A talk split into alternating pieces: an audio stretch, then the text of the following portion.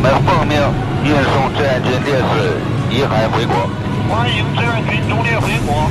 我部歼十一 B 飞机两架，奉命为你全程护航。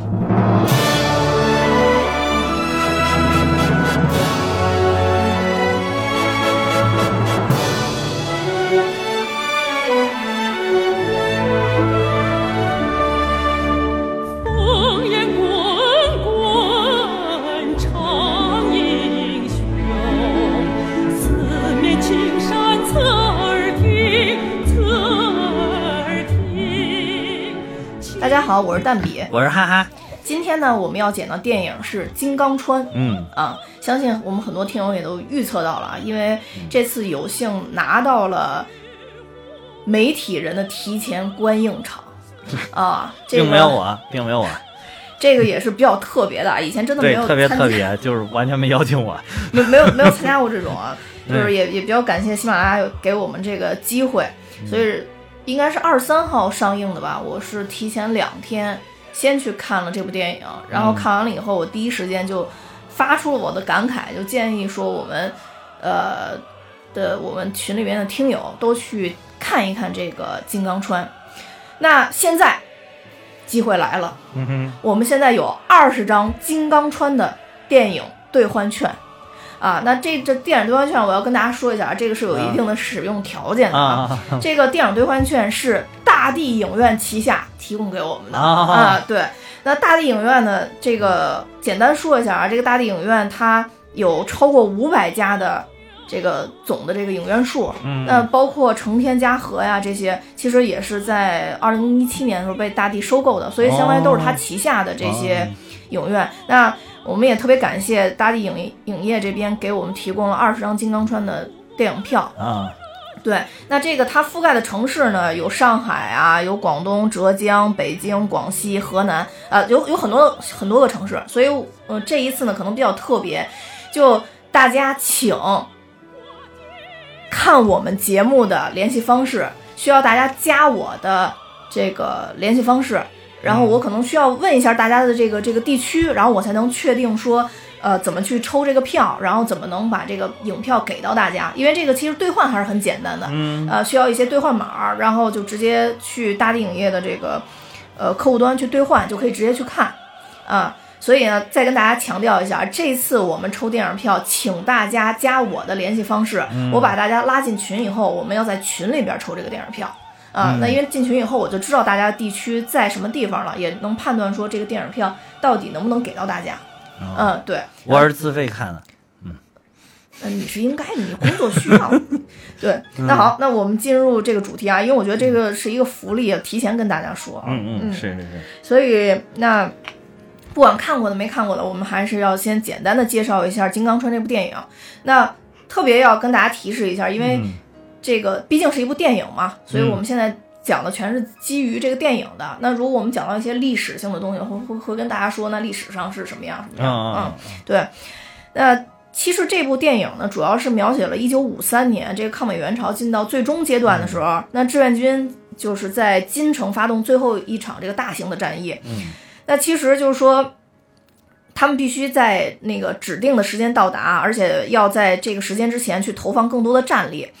那志愿军战士在这个情况下，他怎么说呢？这个物资也是匮乏的，然后武装也是相比美军这边也很悬殊。那在物资的整个这个运送过程当中，他们要经过这个木桥，那这个木桥其实一次次的被美军的轰炸机和各种武器炸断，嗯但我们志愿军又一次次的通过自己的技术手段也好，或者通过自己的精神也好，嗯把这座木桥又再次建立起来，为我们后面的胜利奠定了很好的一个基础。嗯，那其实它就大概讲的是这样的一个剧情吧。对，嗯其实就是一个护桥的故事吧。对，算是一个嗯护桥的故事，嗯应该说是呃，这个大大型战役前的一个取的一个小段儿啊，取的一个很小的一个小段儿，对，呃，而不是像以前我们看到很多这种战役性影片，比如百团大战之类，它就哦很很大决战，对大决战之类的，嗯就是我超喜欢看大决战。就看起来战场就很宏观，也有很微观的部分。那这个总体来表现出来就还比较微观，嗯都是就像你说的是护桥嘛，嗯啊，就这么一个。然后这这部这部电影呢，它总总体来讲是四段式叙述，嗯，对，第一 这也是槽点？对也对也是槽点。这嗯第一段就讲了，其实我们地面部队就整个大部队的这个他们的一个情况，从他们的角度上来从讲，士兵的角度吧，算是他叫什么 soldier 是吧？对，嗯。从这个角度上来讲，呃，在凌晨之前，因为要凌晨之前要到达对岸嘛，啊都为护桥都做了什么事情？嗯。呃，第二段呢是从美军啊。的角度上讲啊，那美军就是轰炸机那个什么侦察机的飞行员的角度，嗯。对，那我觉得就是可能我我们重点不在这段啊，因为我们啊更、更想讲讲我们的那个对对对志愿志愿军战士啊嗯啊，然后呢第三段的话是从我们这个炮兵啊，炮兵的角度啊，嗯因为其实我们是在电影里边可以看到高射，炮兵，对，有有嗯两、高炮，有两门炮是在保护这个桥嘛，对对对，对，一个就是 A A B 前后一二两门炮，然后一、一个是呃隐藏的，嗯对，呃，一个是在明面上的这个炮，然后嗯第四部分比较特殊，就叫桥嗯啊，是它其实就是在描述这个桥一遍遍被炸断，又一遍遍被修复好的一个过程，嗯所以是一个四段式的叙述。嗯啊，那这种拍摄呢，可能我我当时在电影院里看的时候，确实一下想到了那个敦刻尔克。但是敦刻尔克没有剪的这么生硬啊，对吧？呃，对，当时其实呃也不是说生硬吧，就是它可能是严丝合缝了。啊，就比如说，第一段是从十点开始，啊呃，凌晨五点结束。啊，对对啊，那第二段也是十点开始，凌晨五点结束。第三段、第四段都是这样。啊，但敦刻尔克的话，可能更多的是一种，呃，比如说从十点开始到，呃呃凌晨五点结束。那第二段可能是从十二点开始，然后到凌晨三点，然后之后又剪了一段是到凌晨五点，嗯就是它是搭配着这样去剪的。所以当时很多人看敦刻尔克就会觉得有点儿迷，就就不知道他这个时间顺序到底是什么。是是是，所以当时其实也会有点，这不是诺兰的特点吗？喜欢玩弄时间，对喜欢玩弄时间。对对，所以敦刻尔克当时也是就是评价两极分化特别大嘛，就是有的人特别喜欢，有的人就没是这个这回就是好多人不喜欢，就是主要是说他嫌他一直在重复一件事儿，但其实他是切换了不同的视角这个事，而且其实你仔细看的话，重复的镜头并没有那么多，这个真的是，就是我记得当时咱们那个群里边那个苍兄苍凉温暖也是这么说，他说嗯仔细看你看。其实重复镜头没有那么多，但是为什么大家对这个观感不好？就因为它切的有点生硬，可能是切的太生硬，而且给它标注出来，就跟写写文章一样，有小标题，一是什么什么，二是什么，一二三四给你写出来，所以你就会强化大家对于重复东西的这个嗯观感。嗯、但其实重复的镜头真心的不多，真心的不是特别多。嗯，嗯有是有，它是为了衔接，所以就是从另外一个角度说，也不知道为什么这个为什么没有。其实他也可以把时间线捋好了之后顺着来一段，就是我在不停的切换，这边是怎么样的，那边是怎么样。他说我可以不不同切换，因为好多电影不是也是这样的吗？就是不同切换呀，这边发生了什么，那边发生了什么，但是它整个时间线是顺着来的，所以就不知道为什么就是切成四段。他可能是为了，但是我我也想到了，他可能是为了强化不同的视角。就是第一段，我就是让你从这个主力部队行进当中，从一个普通士兵的角度来看到了这件事情。第二个就是我亲身，就是包括那个就是高炮那一段，就是可能是我就是亲身参与到这个事件中来了，属于这个里边那个一个焦点嘛。然后那第二段是啥？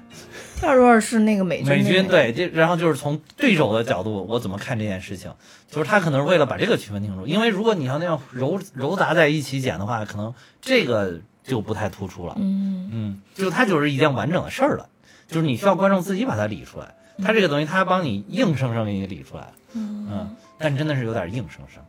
对，我觉得这个可能也确实是嗯。呃跟他电影说拍了两个对多月时间有上线有点短可能关系，对。可能是为了献礼影片，因为就是就必须要说这个目前这个咱们这个大背景是国咱们国家的大背景，就是在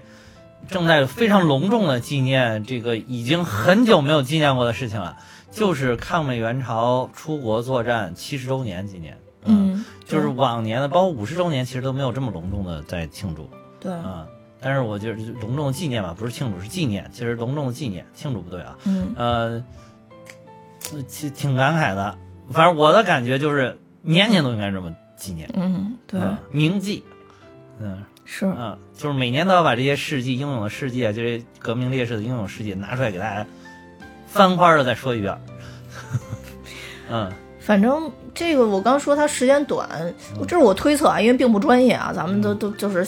前。期筹备可能时间也不是太短，因为就是有好多特效，你不可能说在两个月之内我临时就上。对，如果因为我看到他那我不专业啊，因为我看到他那个四幕的导演组嘛，嗯，他应该是这四幕是四个导演组分别拍的。同时拍的。如果想快的话，那就是一个导演组拍完了立刻剪，嗯所以这样的话他是没法做出交叉混剪的那那那个方式的。那他最后剪出来就是这四段，是是，但是为了能把这四段再关联上，就像你说的是，它会标出那是哪个点我啊们关联上了。对但其实那个可能是一个，也许是一个平常的剪辑点，对，对他就把这个标上了。对对对，或者说就是太想让观众看明白了，因为自己可能也觉得剪的就是如果不是那么顺，怕你有点儿呃，对，这这个如果是那样的话，就对剪辑的要求特别的高了。对，就他需要特别提前就知道这整整体的一个所有的概况到底是一个什么样的。但是其实比如说一个导演组拍完，另外一个导演组还没拍完，这个是不可控的。你即使给他留出那个气口那个点来剪的话，后边也不一定能剪辑上这段内容，就可能拍摄有问题。所以总之就各种综合的原因吧，我觉得这就是技术的问题了。这对，题这是技术的问题。总之，观影的效果我觉得还是可以的。其实就是嗯这点儿确实就是它一断成段儿了之后，会强化你觉得它重复。就是，但是总体你看下来，包括制作上这个特效什么的，我觉得都还不错的呀。嗯嗯嗯。其实电影刚开头的时候放了一段当时的一些录像，嗯我记得。嗯。星啾啾起对对对就有那个那个那个是最经典的一个一个界面，就是嗯。就一个画面，就是走着蜿蜒的那个跨过鸭绿江，嗯。那个是冰面吧，应该是那个就是走过蜿蜒的话，鸭绿蜿蜒那个队伍，嗯。绵延特别长，然后旁边还有一个军乐团在那儿给你奏着这个嗯嗯，星啾啾枪什么的，对啊，对。对，我当时那个这这块确实是这张照片，我觉得照的实在是太经典了。当时这个这段还，而且这里边放的还不是照片，是活动的，是影像资料。嗯对是影像资料，这段是影像资料。嗯对这一段，其实他先在这一段讲了一遍，嗯，呃，就是金刚川挡住了去路。后来在第一段开头的时候又讲了一遍金刚川挡住了去路。我不知道你有有啊有没有记住没觉得呀？对，我他是讲了两遍金刚川挡住了去嗯路，但是我觉得第二第第二遍讲可能是为了融入第一段的情节嗯。啊，所以他讲了两遍金刚川挡住了去路。对对，然后整个电影其实一开头的时候交代也也把几个主要人物先都先都交代了一下，嗯。然后包括张译跟吴京演的这个炮兵，然后包括这个呃，相当于地面部队这个刘浩。这啊李九霄这个演员，我之前真的不知道，就是真的不知道讲就是演刘浩的这个演员，我嗯原来好像真的不知道。对，然后我查了一下，他是八百里边那个就是月桥那小混混儿，哦，嗯对哦哦哦，你这么一说，好像是哎，是是是，嗯然后另外包括这里边那个魏晨，他其实是演的一个。呃，他应该算工兵吧，在里边，魏晨演的那个野人之卫呃，工一直一直就是一直在桥上不是主持修桥的那个吧？对、嗯，指挥，然后包括邓超，就是他们的那个连长吧，对，嗯，其实这里边对开头基本上这几个角色都交代了，就魏晨好像他演的这个严瑞交代的比较靠后，比较靠后出来，但是吴京跟呃呃张译一个演的叫张飞，一个叫关磊、嗯啊，就这两个基本上都都在这里边表现了，包括。呃，李九霄演的这刘浩，所以大家都说这三个人他们设定的就是刘关张嘛，啊，嗯，对，刘关张不就哦，是这样啊，怪不得啊，就又是管管虎老师的这个风格啊。对，关虎老师风格，嗯虽然没有在其他的用蒙太奇的手法去表现，但是在姓儿里边埋了 一些小梗，对就是三兄弟的这种感觉吧，嗯。这里边其实也也说，就是张译演的这个张飞嘛，就大家嗯。都觉得好像说看着有点胆小、有点懦弱的那种感觉，嗯。呃，就是当他面对关磊的时候，因为关磊原来其实是他的领导嘛，但因为喝酒误事被撸下来了，被撸下来，对对对，对，我看这个时候就就想起那个李云龙了，就对 他的塑造形象可能更接近于那个。是。说一开始吴京在这里边并不是主演，啊。愣加戏加到主演的，就是因为他在里边讲台词的时候特别有感觉，后来就一直给他加戏。啊。本来他比张译的戏份要少非常非常多，哦后来就愣加戏加上了，对，哦，我觉得演的挺好的呀。嗯，嗯。演的挺好的，嗯。就是他那种他那种劲儿拿的特别好，张译那个劲儿也拿的特别好，就特确实特别像老领导，张译这演的真好，在这里边，而且这个这个里边给了他一个充分的表演的空间，就真的就是那个，尤其是第三段最后那个一部分，就他在。就最后就是决绝的时候那会儿，就完全给了他一个非常充分、非常长时间的一个展示的空间。就是你像有些里边，他近他最近不是电影里老出现，但是有的没有给他这么长时间的展示，就没有给他这么充分的一个展示的空间。但这部有我看完了以后就觉得张译真的应该拿一个影帝，影帝，对、嗯，对，嗯我觉得这迟早的事儿啊。我希望能快点儿来。来。嗯，迟早的事儿，不着急。就张译，我看了一个花絮，就张译在拍第三段的时候，嗯最后他就是继续打飞机的时候，啊他那个表现出来那种特别激动。张译就是现场因为太激动了，啊然后缺血，对，缺氧，对，然后就啊晕过去了，晕晕在那个稍微，晕了一下，对对对，然后眼睛都翻了，然后又起来了，啊对对对，然后我觉得真的他那个感觉太太用力了，那个那一段对确实太用力。整个感情都好像都倾注进去了，是是对。是这几段你要觉得最最感动的是哪段？最感动的，嗯，笑啥？好突然。就不是，就是看没有哪段令我特别特别的感动。就我我其实当时看的时候，我觉得就第四段最后结束出雕塑的时候，我最感动。啊，是是有点儿，对，就是对对对，雕塑的那段我我特别感动。雕塑那段感动在哪儿啊？就是他一啊开始先照了一个特别微观的一个，就是呃，金刚川过桥的那个场景，嗯然后突然一转就变成了后，就是站在一个伟也不是伟人吧，就战士的背上。啊啊，就是其实我觉得当时想表现的就是无数的战争最后凝结了中国人民的那种团结和凝聚感。是。对，就我我看到那儿的时候，其实特别感动。然后另外一个就是开场那个，你就你刚刚说的那个名场面，就他们雄雄赳赳气昂昂跨过鸭绿江那个，哦是就那个名场面，我当时嗯那块儿特别感动，是因为什么呀？是因为那天你发的你你大 舅的大舅的那个纪念章，哎真的是真的是，我觉得对，哦，我突然觉得好有意义，就是我看到纪念章的，这当然我我我就是没办法，就是近距离的去观赏这个纪念章。我我还没有近距离观赏，对，但是我当时就是我也是看的照片，我当时时就是，那是我第一个泪点，就泪点啊可能你可觉得有点莫名其妙啊，但是我就觉得那个这不莫名不莫名其妙。我我其实当时那点就是你你说的这两个地方也都是就是一头一尾，真的是嗯我最感动的地方，就是整个剧情就是不像人家说说啊去哭吧，那并没有，啊，我在整个剧情里并没有。对，我但是就是一头一尾，确实很感动。一个就是看大家雄赳气昂跨过鸭绿江，另外一个还有呢，最后还有那个什么航空兵护航他们回来那一段，哦，最后那个片尾的时候放的那个，这边出了字幕，这边放的，你是不是提前 离开了？我没没离开哦，那块儿哭点我是来自哪儿啊？啊其实是第四段的结尾，我突然想起来了，我在那儿哦有一个哭点，就是当时有一句话说，嗯，呃，我们我们都十七八岁，我们才十七八岁，啊说我们眼里边只有这座桥，啊我们只想过桥。就是我当时哭点也是因为你说你你你我大舅大十五岁十五岁，对啊，对，所以我当时觉得，哇，哎这些年轻人实在是太你既然说到这儿了，真的是那一天就是正好是二十三号那一天，我大舅的这个抗美援朝纪念章嘛，这个然后就是发下来了。这个是那个是四四月份的时候，嗯当时我是在微博上突然看到了。嗯就是微博上突然看到说，就是抗美呃呃援朝的这些老兵，志愿军的老兵们可以去申领这个，到当地的这个叫什么退伍军人事务局去申领这个东西。然后我当时一看，哇，立马给我表姐打电话说这个东西一定要申领，因为说，因为为什么我说一定要申领，是因为这个之前咱们那个节节目我也说过，我说嗯。因为这个东西对我大舅特别的重要，嗯。特别特别重重要。嗯。这个像他们这一代人的老革命，对于其他什么功名利禄，真的都是非常的云淡风轻的。嗯，我大舅原来其实级别也不低，但是他从来就，但是一直都过着特别艰苦的生活，就是，这不重要。但是你看那一天就是我发的一个，就是领回来，把这个纪念章领回来之后，去看我我大舅现在都住在养老院里，嗯然后我嗯我我姐就拿着这个去给他看，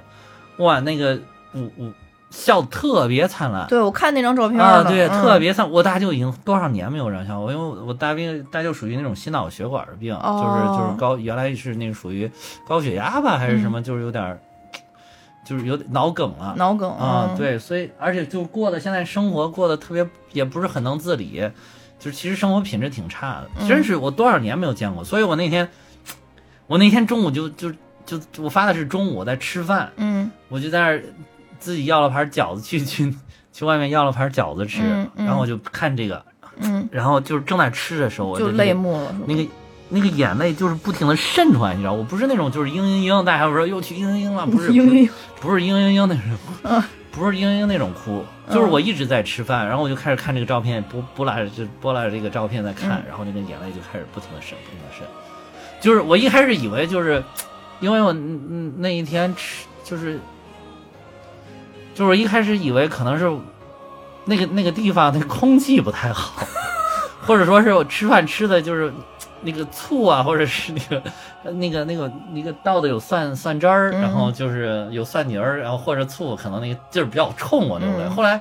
我一开始没觉得是我自己，就是因为看这个流泪，但是后来那个就是我就拿那个纸，我就嗯。拿那个餐巾纸在就在擦，哎，擦了一会儿还有，一会儿还有，哦，我才觉得哇，我看这个看的太感动了。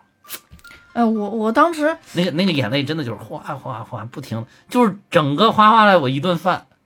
整个哗哗了一顿饭，就是不停的边吃边边看，边吃边看，边感动边流泪。哎，我跟你说，因为我、嗯我那场不是有主创前来吗？啊啊我当时想，如果要提问，我就拿出你那个照片给他们看，我说今天非常有意义，但是没让提问。我哎我就是觉得我就是觉得确实太太巧了，就太有像我大舅他们，像他们抗美援朝这些老战士，像我大舅他们这辈就是老革命吧，这辈属于那个，嗯真的就是，其实一辈子真的我就是说不图名不图利，嗯。就是希望这个党组织嗯。给一个肯定，嗯。给就是发发现哦，组织还没有忘记我，嗯，就就就是这种感觉。为什么那一天那么开心？对啊，你看到那个，嗯。其实里边电影里边也有这个表现嘛，就是说对于嗯。已经牺牲的战士，就说不管怎么着，他们都会带着他的遗物，就说一定要到最后胜利的那一刻嘛，对对对，然后不能让他们成为无名的英雄，就像那个其实嗯。那个冯小刚拍那个《集结号》啊啊啊，其实里边他也也表现了一些其实也这些的是这个对对内容嘛他为什么一直到最后就特别纠结于他这些战士的去向，这些还还有没有人记着他？就是也是跟这个一样。嗯、对对，就怕就是说，可能当时因为有一些认定嘛，比如说可能被认定为逃兵啊，或者认定什么，是他说绝对不能让自己的兄弟就是对对对，受这个冤蒙受这种不白之屈冤，对都是一个一个都是英雄，都是好样。对对对，就是这那种心情，我觉得真的很多很多东西，只有上了战场、上过战场的人才能有体会。就是我们这儿巴拉巴拉讲，只是说基于我们对电影的一些理解或者怎么样，但实际战场真正发生的有多惨烈的事情，真的我觉得只有上过战场的人有发言权。对对对，嗯是是是。然后这期节目就是下面咱们那个那个那个简介那一块儿，我会把我大舅这这个纪念章这几张照片我给他晒下去。嗯就是这个全称叫《中国人民志愿军抗美援朝出国作战七十周年纪念章》，底下是中共中央、国务院、中央军委联合发的，咱们群里有一个听友，也有也有也有，他说是他姥爷，对对对对嗯怎么跟我差辈儿了呢？着我感觉 对。但其实其实你大舅的岁数确实是很大因为了，我大舅对。大我们二十多岁哦，啊，对，嗯，入朝的时候十五岁嘛，今年正好八十五，嗯但我不得不说，哈哈跟他大舅实在长得太像了，真的真的。但是并没有跟我，我有一个同学，他他大舅跟我同学简直是一个模子刻出来的，就是比哈哈还都。说外甥相舅嘛，对对对对，嗯对对对，而且如果国家需要，我也会像我大舅一样，扛起钢枪走上战场。那我就是那个叫什么，嗯，你就是站到那个河边唱唱歌啊赳赳 拿就是那个不是不是，我不是我我不是啊。拿那个，我是拿快板的，啊。我绝对是去拿快板快的板。快板是一九五三年呐，美帝的和谈阴谋被揭穿，他要疯狂疯狂北窜，霸占全朝鲜。对对对对，我这个七七白虎团这段真的我我印象也挺深的，这段我我们就去那个，我们就去那个，对，都需要都需要，嗯反正革命分工不同嘛。啊对对革命分工不同，嗯。就是如果可能的话，出一份力也是可以的，是是是。嗯，对，就可以的，对。呃，然后这部片子我觉得，呃，就是刚才咱们其实都说了一下感动的点嘛，嗯。呃，但中间还有一些让我印象比较深的，就比如说张译跟吴京他们演的这个关磊和张飞啊。操作的这个、这个炮，就你刚刚说的这个高射炮，我原来真的不太懂这个，因为对对对。可能确实女女生对这个武器的东西我不，不太那什么。就不是你必须得是军迷，可能才比较懂。对嗯然后他不就说是什么什么 M 幺九三九，然后什么三三七口径，然后我就还特地查了一下，因为我 我当时觉得。我其实当时挺疑惑，需要那么多人吗？所以我因为这个去，查了一下他一，个炮里边好像五六个人是吧？是嗯八个人一起打。啊八个人对我我哦特别想给大家介绍一下，要不然就哦，可能大家不不不难以理解为什么一下要在那炮上牺牲那么多人。啊啊啊是，对，他是八个人一起打，然后他的这个俗称是三七炮嘛，啊在那里边已经说了，就是因为他那个是三十七厘米。三十七毫米口径的，啊啊啊三十七毫米口径的，他为什么要那么那么打呢？他这个炮手就是一炮手是管左右啊啊，管左右，就是你可以看到就是，呃，张飞和关礼、边啊啊。呃关关磊坐的那个位置，然后呢，二炮手是管高低，就是相当于跟他哦。平行的那个位置啊啊，是管高低。然后三炮手呢是管那个飞机的距离，就是他会看那个飞机的距离。就有离。人拿一个那个东西在看，对啊，然后嗯。然后这个呃四炮手呢是。呃，管航路，他是他特地说，这因为这是高射炮，他所以就是要计算飞机飞过的那个路，那个他这个这个是提前算它量，对就是你啊你肯定不能往飞机飞过的地儿打嘛，对对对他是飞机到哪儿，他预测这个人其实是这样的。对，五六炮手呢就是装弹退弹啊就干这个的。啊然后七八炮手呢，其实就是准备炮弹。啊其干这个其实就是个后后补嘛，替补。就比如说前面那个这个里边也演了，就是人都被那个机机机炮给打碎了，然后只有这些后面的人就会顶上来，对然后对，去去代替他们的工作。嗯然后还有一个人，还有一个人是负责在下面观测的，就是你刚刚说的拿着那个、那个那个叫对空测远镜，哦对，哦会拿着那个去观测。为什么要这么多人呢？是因为只有所有人在同一时点行动的时候，这才是最快速。哦，你想，如果是一个人把什么高矮高低全部设置那倒是，很很慢嘛，哦对，真的是啊，所以所以他就是这样。如果正常的八九个人一起操作的话，他每分钟可以打六十发以上，就非常快了。哦怪不得，啊那这里边就挺快了。对，这里边就嗯挺快的。其实，呃，嗯在后边儿。包括张飞，他虽然一个人在打的时候，啊那个时候他踹那个底下那个发炮的那个，啊其实那个已经很快了。啊是他就说，其实这东西一个人可以打，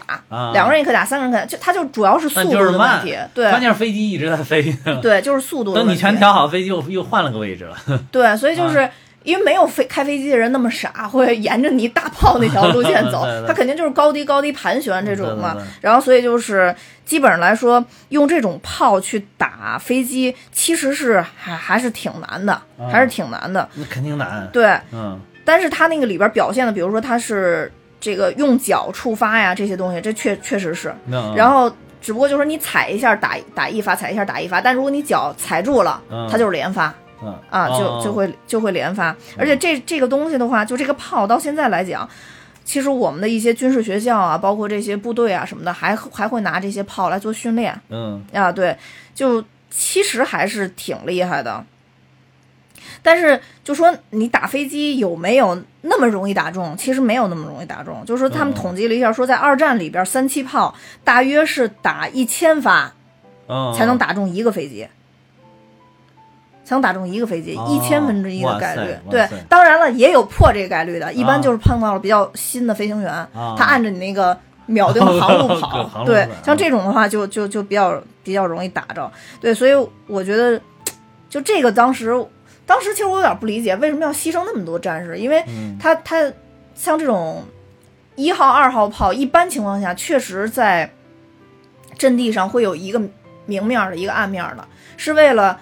明面儿的打那个飞机，飞机在慌乱中跑的时候，嗯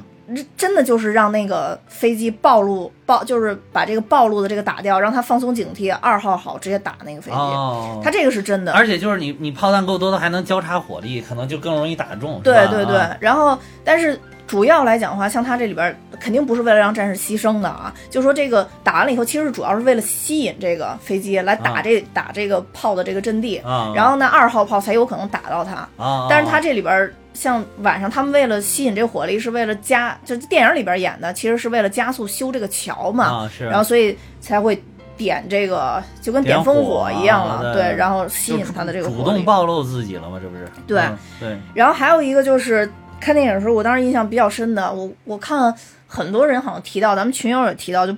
就是讲这个卡秋莎，啊啊啊，对卡秋莎啊，这是我们的卡秋莎嘛？嗯对。对，因为我我也是一个无知的这个非非武器迷，是我也是，更不知道。就是不是不是军迷，这都很难了解。对嗯我当时想什什么卡秋莎呀，我当时就就没明白什么意思，你知道吧？嗯然后其实就是他那个卡秋莎，就是一下能打，火箭炮，我看了那个就是视频里边拍的那个卡秋莎，就是、嗯啊，这几天不是那个央视前两年放了一个六集的纪录片，里边有、嗯有这个卡秋莎，就是一般的炮就是咚，然后啪一卸弹咚，然后就是那种属于加农炮吧那种，嗯嗯，卡秋莎就是速速速速速速，就是这种感觉表演的。啊啊，就是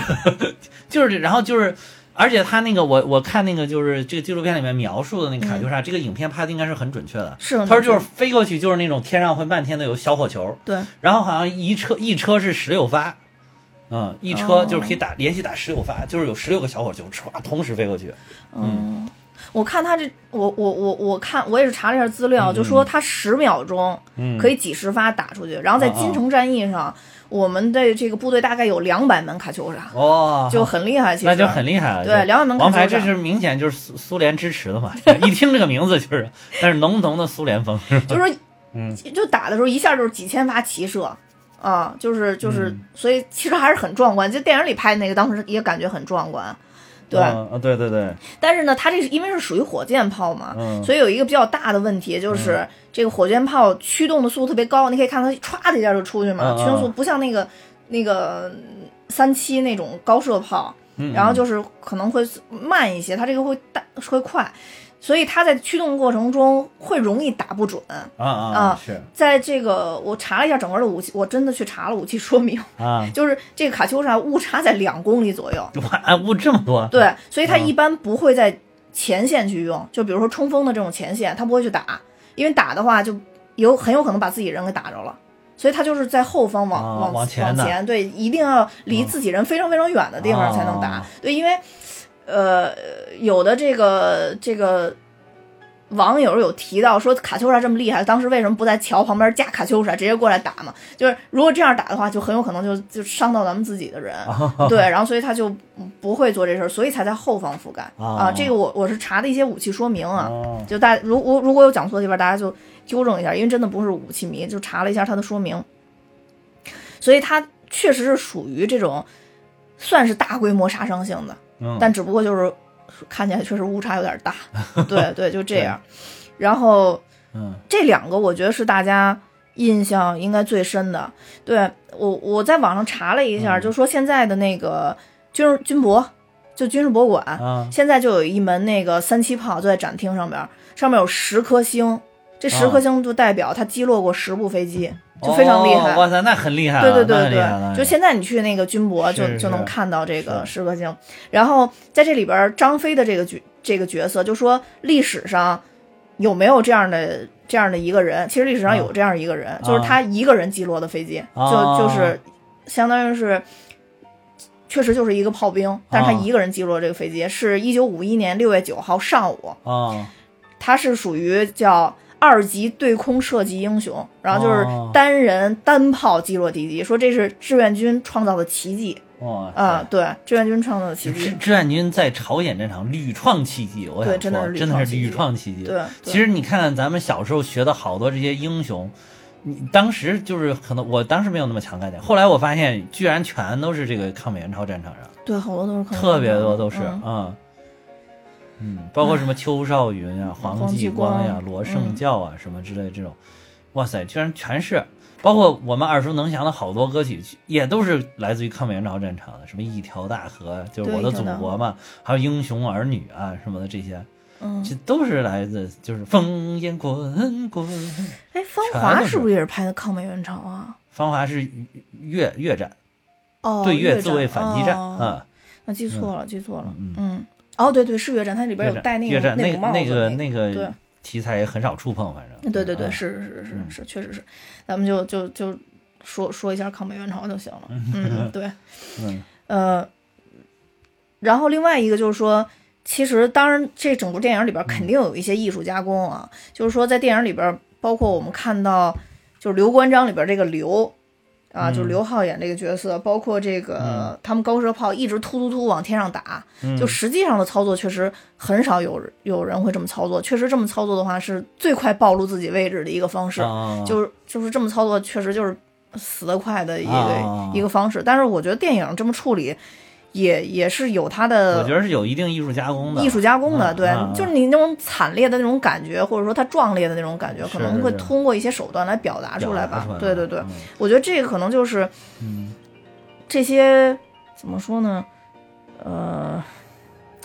比较卖座的电影导演和哦，还原史实的，就类似于像以前的一些老的制片厂他们拍出来的那种电影，最最大的可能可能不同吧，就是更多的调调动人的情情绪对对。就是他他有一种操纵人情绪的一种，而且这个这个片子明显感觉就是想以小见大，对。想想用一个很小的事件、很小的点，然后来去让大家通过这这个怎么说呢？通过这一小点来窥见到当时整个志愿军的那种作战的状态，大家的那种英勇的那种姿态，那种英姿，就是这种包括这种决心意志，就是主要是通，主要是想展现这个，就整部影片都是这样，包括聚焦某一个小点，也是想通过这一个小的东西来展现一个更大的东西。嗯嗯。嗯，对，没错。嗯，所以就是包括电影里边儿，嗯、这个好多人到最后战士把桥给顶起来也好啊，或啊者说是是到后边我说那个雕塑那那个啊东西也好啊，其实它就命题作文嘛，你肯定要扣题嘛啊对对对我觉得就是我看到那块儿的时候就想起我们的国歌。用我们的血肉铸成我们新的长城呃对那个那个最后那个当时那个旁白配的也有这句话，啊？有吗？有有有。哦，有，就是最后雕塑那样就配你，你当时是不是就是因为有泪目了，就 哭晕了 在？电电影院里边儿，对。当时其实哎，有这句，有这句，嗯。因为当时那个旁白就说说，就像我们的国歌唱的，用我们的血肉铸成新的长城，嗯，哇，就是这一句真的真的就是这个感受，那就说明这个你你这个看观影的这个感受就对了哦啊，就 get 到了导演想给你的这个点了，嗯，对，因为我觉得其实这这四段来比的话，就真的是如果说从电影的角度出发，就我就觉得第四段就够了，就就第四段桥那一段，啊桥那一段就够了。对，是而而且在历史上其实是确实是有修桥的这么一个，但是不是金刚川，对，不是金刚川，啊而且主角应该是魏晨演的那个角色，啊对，是是叫什么林清江是吧？对对对对对，啊因为他是其实一直是在、也是他那个也是一个运输干线嘛。对，其实为为什么就是我觉得导演想抓这一点，也是因为就是志愿军，尤其到后期的时候，补给是个很大的问题。后来也是就是美国人摸到了我们这个志愿军的一个打法，发现你每天带的这个口粮，因为我们的补给很差嘛，嗯因为我们的这个条件实在是太艰苦了，所以说每个人其实就每个人身上背了两个长条，那个往身上一背，里边就是面，炒过的面粉，炒面嘛，然后就是这个只能吃七天，七天一定要换防，一定要休整，一一定要跟后面后续的部队调整，一定要补给，所以说一次打只能打七天。所以后来那个为什么后后续我们就陷入项目坚，一开始我们推进的非常快，后来为什么就陷入僵持，就是因为就是好像换换成了李奇微之后，这个他就瞄准了志愿军这这个薄弱点，嗯他就在你这个粮食吃完的这个卡口这儿，就在这会儿打你啊。但是就即便这样，我们志愿军用血肉之躯依然跟他顶在了三八线，没有退让。嗯所以就是就是很不容易。如果是当时有现在咱们这么好的条件、这么好的武器、这么好的这种补给的能力，我觉得那真的可以把美军赶下太平洋去了。嗯，嗯，对我那天你给我发那个，我嗯一直没敢点开看，对然后后来一想不行，我马上要讲电影了，必须要看一下，就那个美军对志愿军的那个记忆啊，哦嗯，对，就看到一些图片，就还是挺震撼的。挺震撼的。对，就是美军还是那种，即使在打着仗，起码是有可乐喝，有有他牛奶吃的美美。军当时要是没有可乐喝，是是会给后方提意见的。对，就是就起码人家还是那种状态对，，说说我怎么只能喝白水？穿一大堆衣服，然后还觉得天很冷，天很冷。对我啊也有冻死的，美军都有冻死的。那身体素质确实成问题了。你看我们这个志愿军都没衣服穿，脚都哎你要说光着。你要说冻死这个，这回不是那个前两天我又回了趟一趟家嘛，嗯回去就听到了我大舅的一些事迹，嗯就是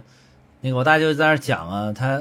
当时他们志愿军就是行军完了之后，到晚上就只能露宿在那个露天的地方，当时零下非常、非常非常冷。后来他们就是露天躺那儿就被冻在地上，自己爬不起来，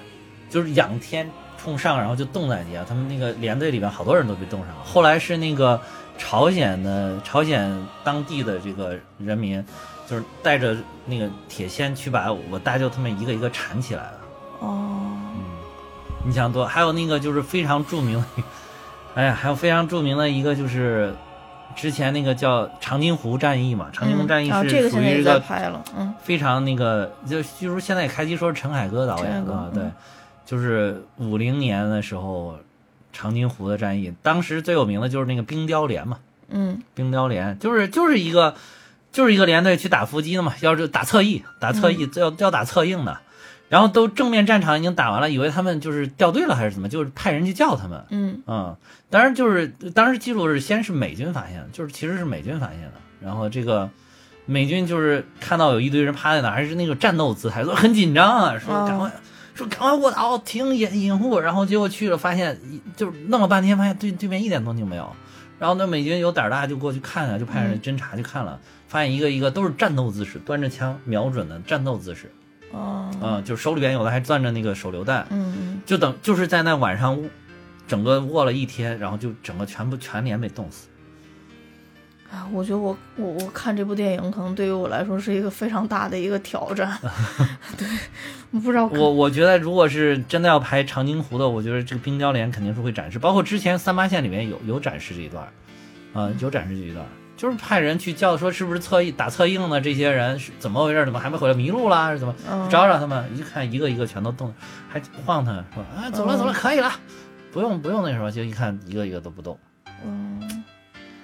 我太难了，嗯，这，哎，抗美援朝真的是这个立国之战打的真的是嗯，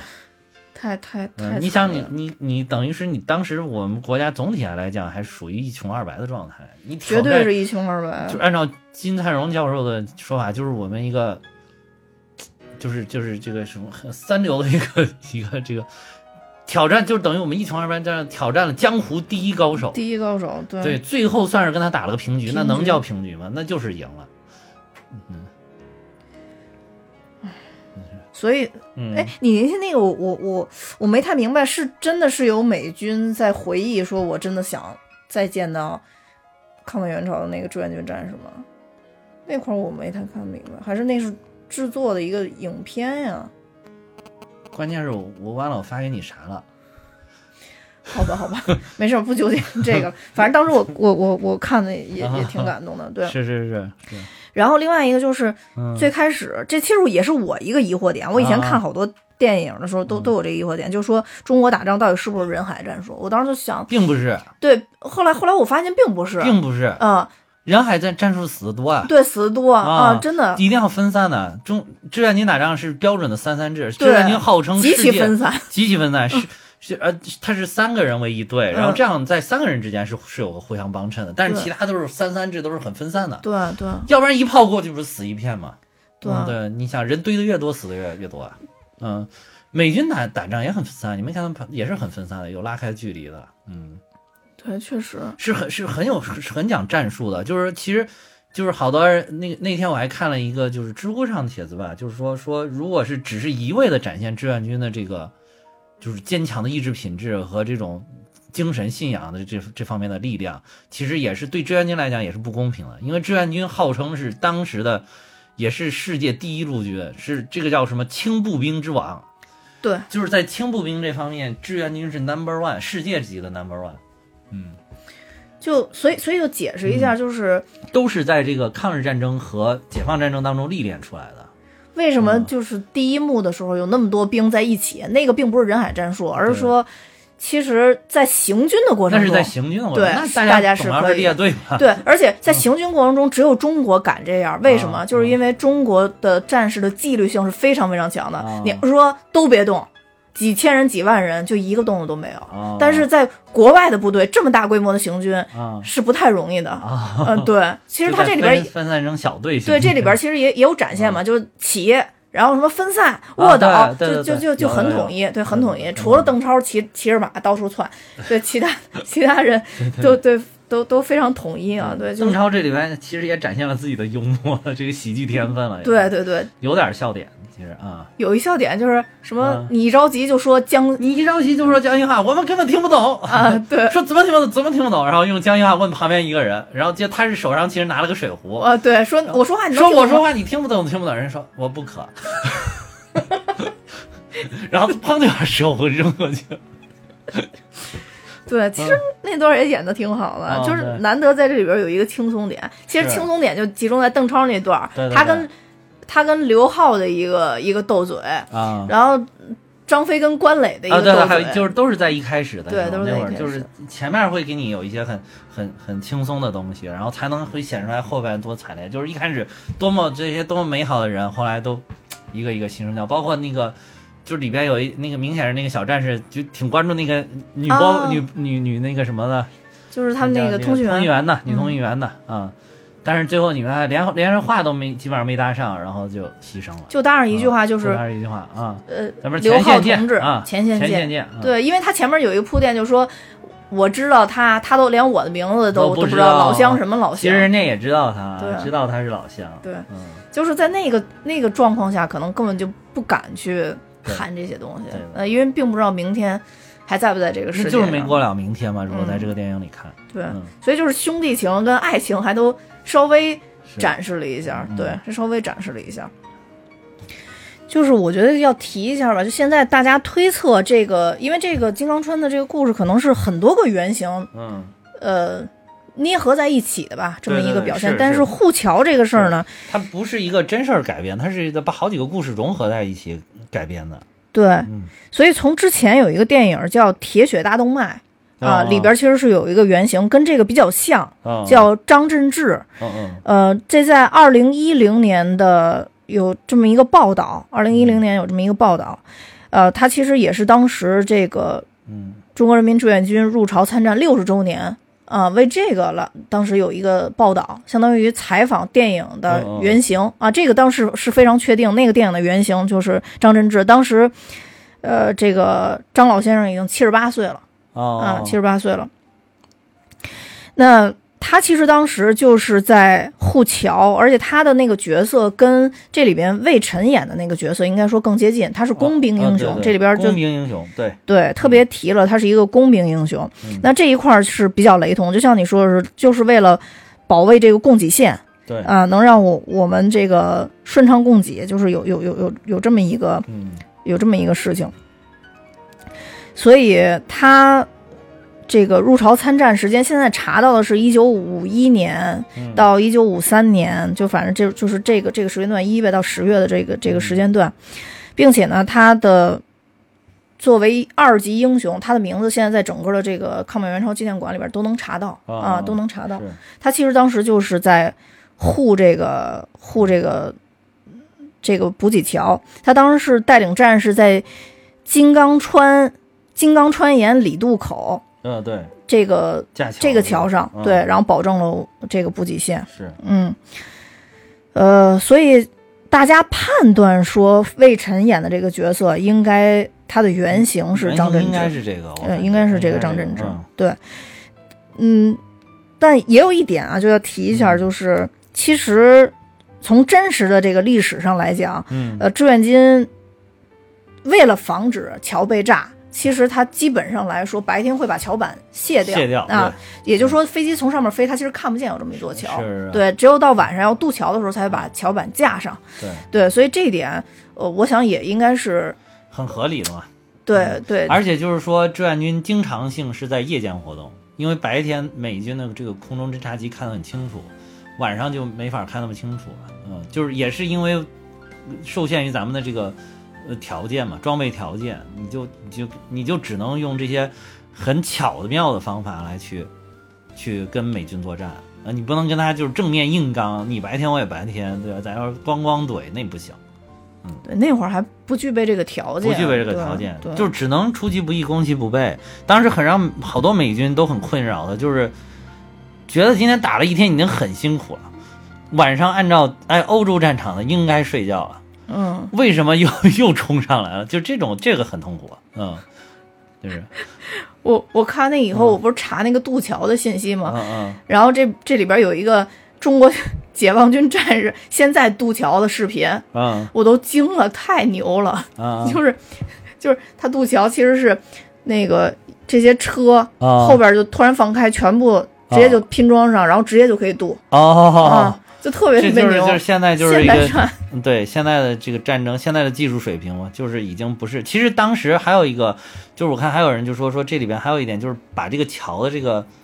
他他我就我就是很很同意你，就是你刚才说的那一点，就是他是想把这个作为一种意象化的东西，就是他是这种商业片的导演，他是为了给你渲染这种情绪，但其实就是我看了，就当时我们在好好几个渡口架的这个桥，好几个江上架的这个桥。是架的是非常的牢固的，还有扶手呢，两边，两边还有挡着能挡头，人不会随随便便就掉下去的。嗯啊、就是而且就就就是架的非常敦实，还有就是那个铺桥的设备，其实看着也有点现在这种铺桥的感觉。然后它这有一个小小机械化的一个车，然后可以带着东西，啪，那个桥板就铺过去。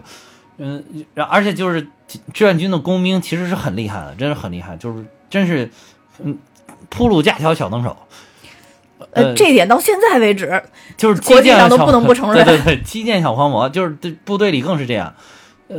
所以所以就是说说这里边这个就是有些人看的就是那些军迷嘛，就会觉得这个这个把这个桥拍的太简陋了，说说我们志愿军的工兵，尤其到后期不会把桥修的这么简陋的，不会不会这么菜的。然后但但是我就觉得这个应该就是就是电影的一个利用了这些，它是把很多故事揉揉合在一起，利用了一种这种戏剧化的加工，主要是这种情绪的东西给你了很多。对嗯我觉得就是就是你要是考据吧，这个真的又不是一部考据片。说实在的，真的不是一部。嗯、就史实是史实，啊，对，电影是电影，电影是电影，电影还是有区分的。电影需要通过一些手段让我们能嗯、对关注到，能更体会到这些对。这些这些东西。对，是是。是，然后这个桥确实像刚才你说的，这个桥其实是七天七夜奋战，相当于在提前一天的时候嗯，用上了。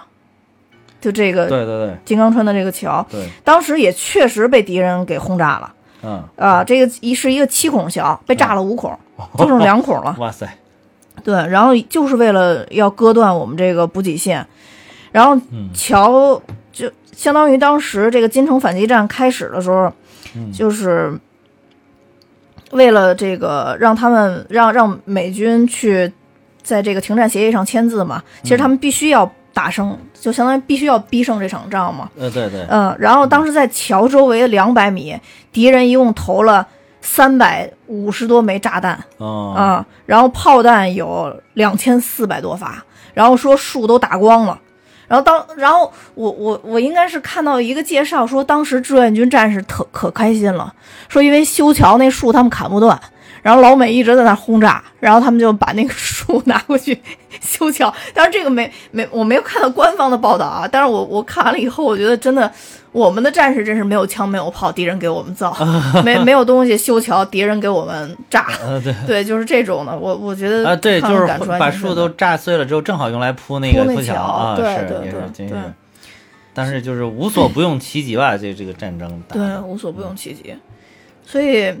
就是跟第一高手过招，真的还是有难度的，而且这个难度是相当当相当大，相当高的。而且关键那会儿真的是又穷，然后技术上当然相对于我们之前是有一些进步，对，其实但还是比不了。对，其实其实嗯我们党对在那个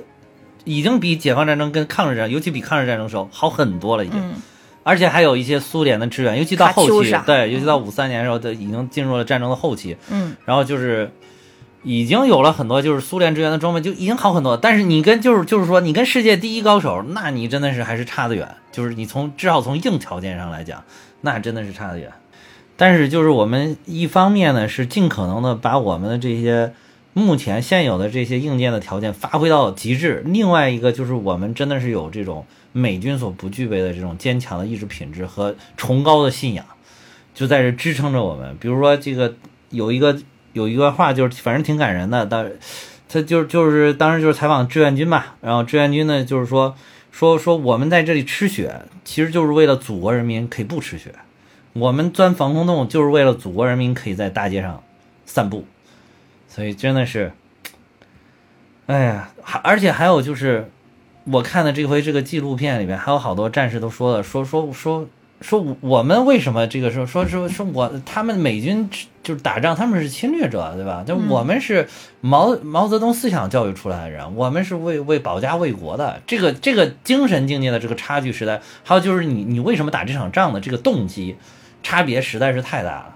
说是你美国好好你不远万里跑到东亚这边，你跑到人家家门口家里边，还不是家门口，你跑人家家里边搅和什么呢？对吧？就我我相信美军好多人打仗，他会产生这个疑疑惑，他无非是作为一个职业军人和作为一个就是世界第一高手的这种骄傲，他可能会会去参加这个战斗。但是你看为什么？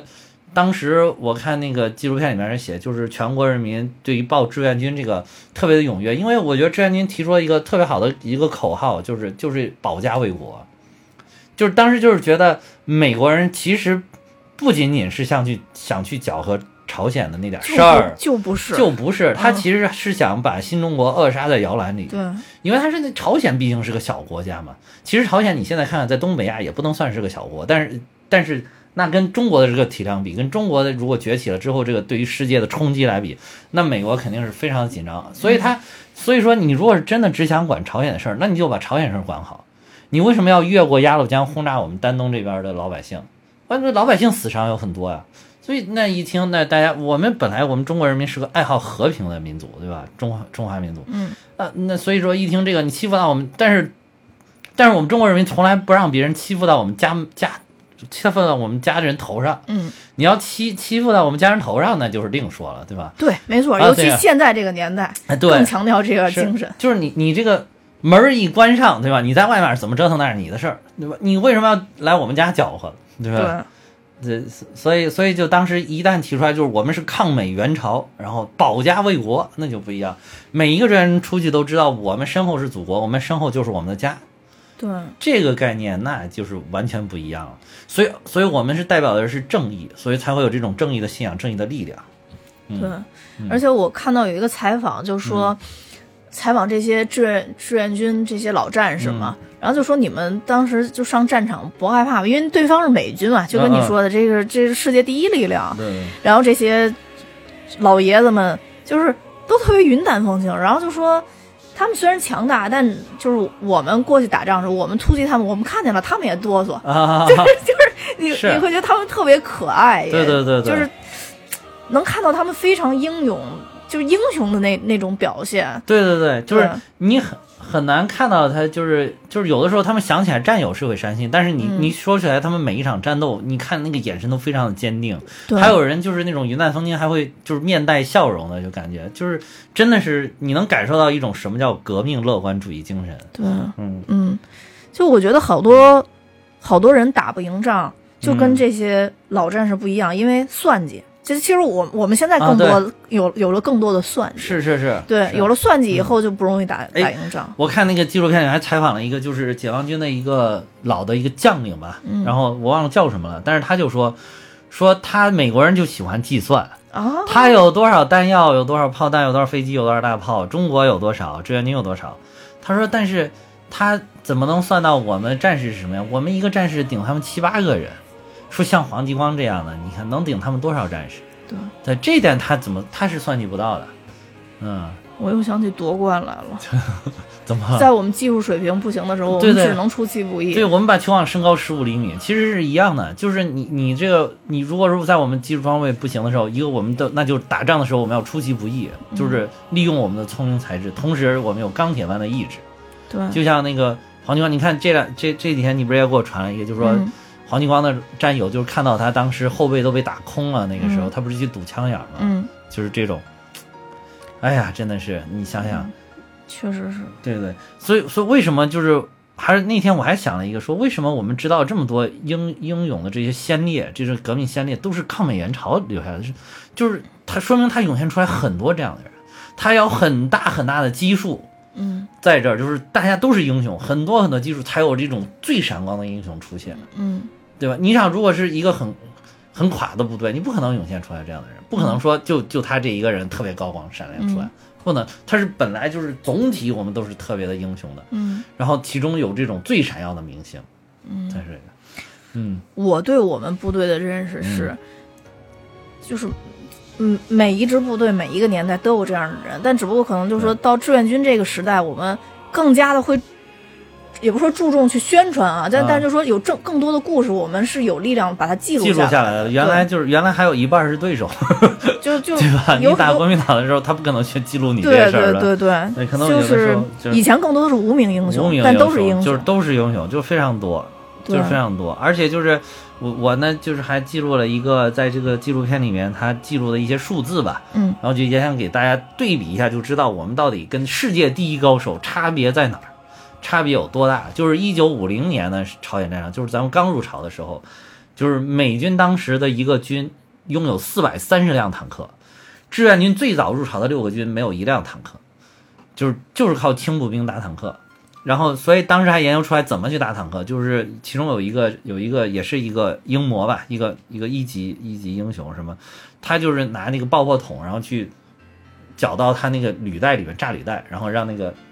趴窝，然后他又跳上那个之后，把那个盖儿掀了之后，就把手手榴弹投进去，然后是是这么个打法，就是后来就是他等于他开创了这个模式，以后都是这么打的。哦，所以就是一遇到坦克，就是好多那个，就是他冲上去了之后，那个后面的战士会喊揭盖儿揭盖儿，哦，就把那盖儿揭开，嗯，就是就会喊这个，啊，然后还有就是当时美国陆军的一个师的师属炮兵，总共有四百三十二门榴弹炮和加农炮，一共。志愿军的师属炮兵有一个山炮营，这个山炮营有十二门山炮，嗯。然后就没了，只是炮兵的对比。然后美军的运输是全部机械化的，人机就不走路的，因为为什么呢？因为他一个军有七千辆汽车，哦，啊、约约大概就是七千辆。然后志愿军主力三十八军入朝的时候只有一百辆汽车，二十七军入朝的时候有四十五辆一个军，美军一个军有七千辆，然后还有美国空军在朝鲜呢有一千一百多架作战飞机，然后志愿军的防空力量，就是志愿军刚入朝的时候，连就是这个他们这个电影里面展现这个高炮部队都非常的少，就几乎没有防空力量。所以说一开始那个那个美国的空军在朝鲜的上空是非常肆虐的，就非常嚣张了，随便飞，因为因为根本就连防空力量都没有，随便飞，轰炸的特别准。我当时看了，就是当时他一开始我们的没有空军力量，没有防空力量的时候，美军的轰炸的准确率高达百分之五十。你想的上空丢炸弹那种，居然能高达百，在那个年代又没有激光制导什么，嗯，高达百分之五十。然后后来那个，我后来看是咱们的空军是一九五一年三月之后才陆续投入战场，有一些空军能有一些那个空战部队，而且我我发现这个当时投入的这个空战部队特别的英勇，牺牲率也是非常低的，那几个英雄几几乎没有牺牲，就是后来获得那什么一级英雄、二级英雄的，哦，几只有一位牺牲八百的时候我查了，嗯对，嗯，几乎没有牺牲的，就特就用着咱们，而且是还有用那种螺旋桨飞机打掉他们喷击式飞机的这种案例，特别的牛逼。然后就就因为这个之后，所以美军就害怕了，那美军就会那个飞得特别的高，不再是像那种就是很低空的那种飞了。所以后来他们的那个命中率一下就从呃百分之五十降到了百分之五。哦，命中率一下降成了原来的十分之一，所以你看这个里边也有表现，它轰炸的很乱，它乱炸，你没发现？嗯，就是但但是有一点儿就是，就是有一点儿就是那个我看那个就是采访志愿军说说跟美国还有哪些装备上差距，他说他说其实最大一个差距就是我们的炮弹是有数的，他们炮弹是没数的。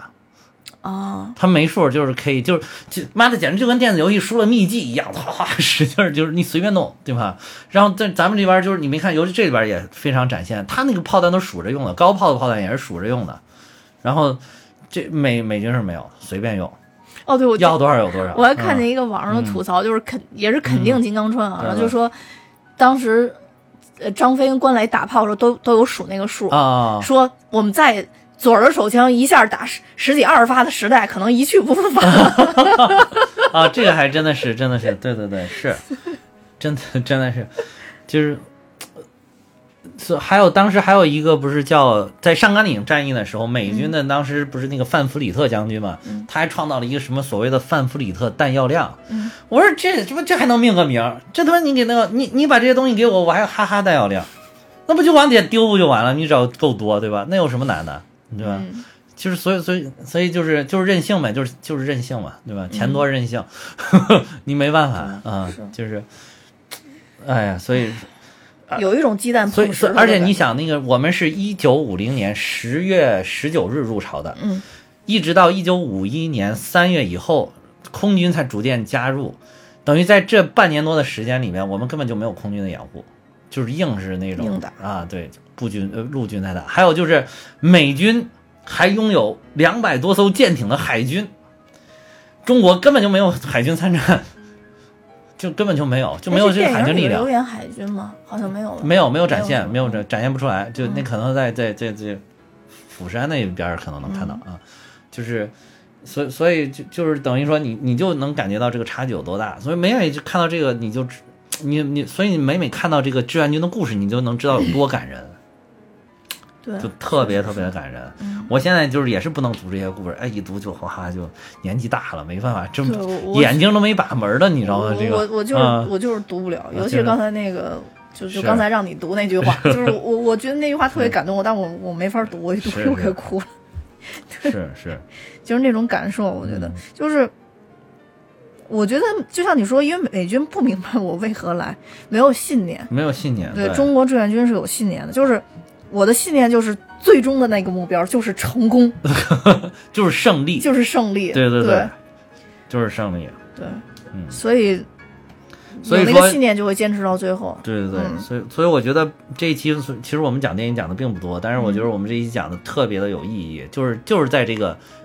节点上，就是在我们纪念抗美援朝出国作战七十周年的节点上，我们要讲这样一期的节目，嗯就是主主要就是去纪念这个非常伟大的抗美援朝。嗯就是前两天习总不是讲话了吗？把这个总结成为一个叫什么伟大的抗美援朝精神。嗯当时习总里边讲话还还引用了两句毛主席的话，有一句特别通俗，叫什么？中国人民是不好招惹的，你要招惹了就不好办了那句现在已经红到不行了啊，对，各种被剪短视频。啊！对，就是就是我当时就是猛一听，因为这句话我原来不知道是毛主席说，我就一听怎么这么书面的语，突然插了一句这个呢？然后后来哦，后来一看哦，毛主席讲过，还有一句就是特别著名，叫“打得一拳开，免得百拳来”。当时真的就是一拳打开，这么多年我们都安宁。嗯，那要没有要没有这一仗，这个立国之仗，哇，那美美国不是随便想怎么欺负，那、嗯当时就可以随便越境就过来轰炸你的平民。